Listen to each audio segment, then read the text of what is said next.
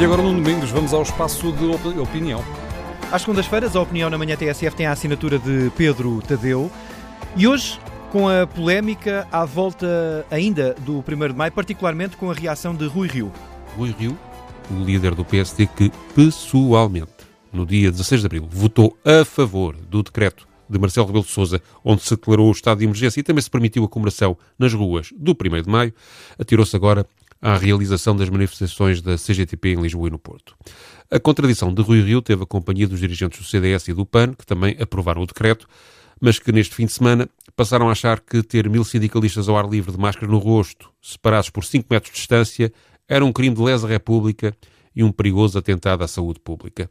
Mas esta ironia também funciona em sentido contrário. Afinal, o PCP, que votou contra o decreto do estado de emergência, ainda por cima ao lado de um inimigo ideológico, o representante da Iniciativa Liberal no Parlamento, não só aplaudiu o evento potencialmente perigoso da CGTP, como teve o seu líder, Jerónimo de Sousa, a marcar presença na Alameda, em Lisboa, para escutar o discurso da nova secretária-geral da Intersindical Nacional, Isabel Camarinha.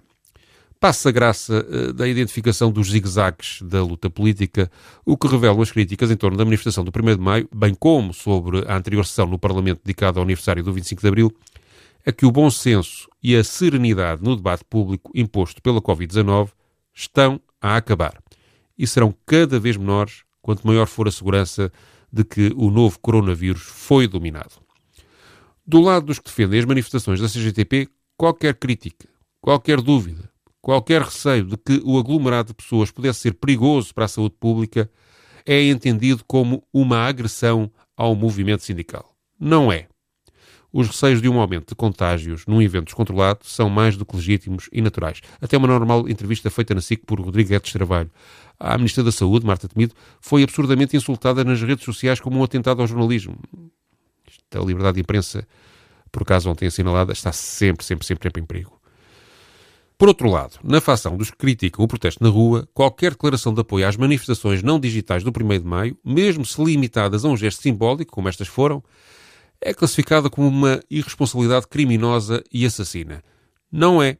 Se os manifestantes conseguiram respeitar escrupulosamente as medidas de segurança para evitar o contágio, como parece concluir-se pelo que vimos nas televisões, não são meia dúzia de fotos de ângulo viciado nem várias falsificações espalhadas no Facebook que podem provar ter sido a CGTP uma organização irresponsável. As tentativas de impedir um 1 de maio na rua só podiam ser respondidas com capacidade de organização, limitação no número de manifestantes e controle apertado do movimento de pessoas. Aparentemente, foi isso mesmo que se passou. Atrás de toda esta discussão sobre saúde pública esconde-se, portanto, outra coisa. A definição das trincheiras da guerra que se segue à guerra ao coronavírus. O 1 de maio de 2020 da CGTP mostra que a organização sindical está disposta a entrar na luta do previsível combate entre capital e trabalho que a degradação económica ameaça deflagrar. O 1 de maio de 2020 da CGTP demonstra que a organização sindical tem reservas de vitalidade, disciplina e organização que, registre-se, na Igreja Católica consegue mobilizar para assegurar a celebração do 13 de maio em Fátima. O 1 de maio de 2020 da CGTP prova que a organização sindical tem algo a dizer a muitos trabalhadores que, no desemprego ou em layoff, viram nessa manifestação uma instituição com força efetiva capaz de os ajudar.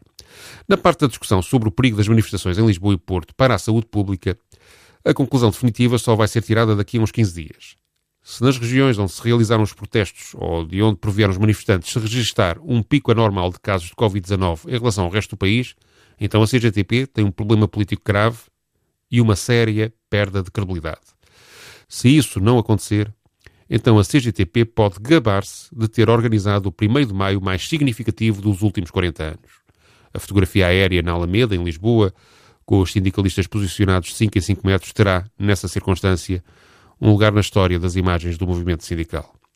É esta possibilidade, parece-me, que verdadeiramente irrita Rui Rio, vários outros personagens do centro, da direita e até de alguma esquerda, pois de repente dão conta que, afinal, contra décadas de expectativas, a CGTP não está disposta a desamparar-lhes a loja. Até parece que os ouço dizer que chatice.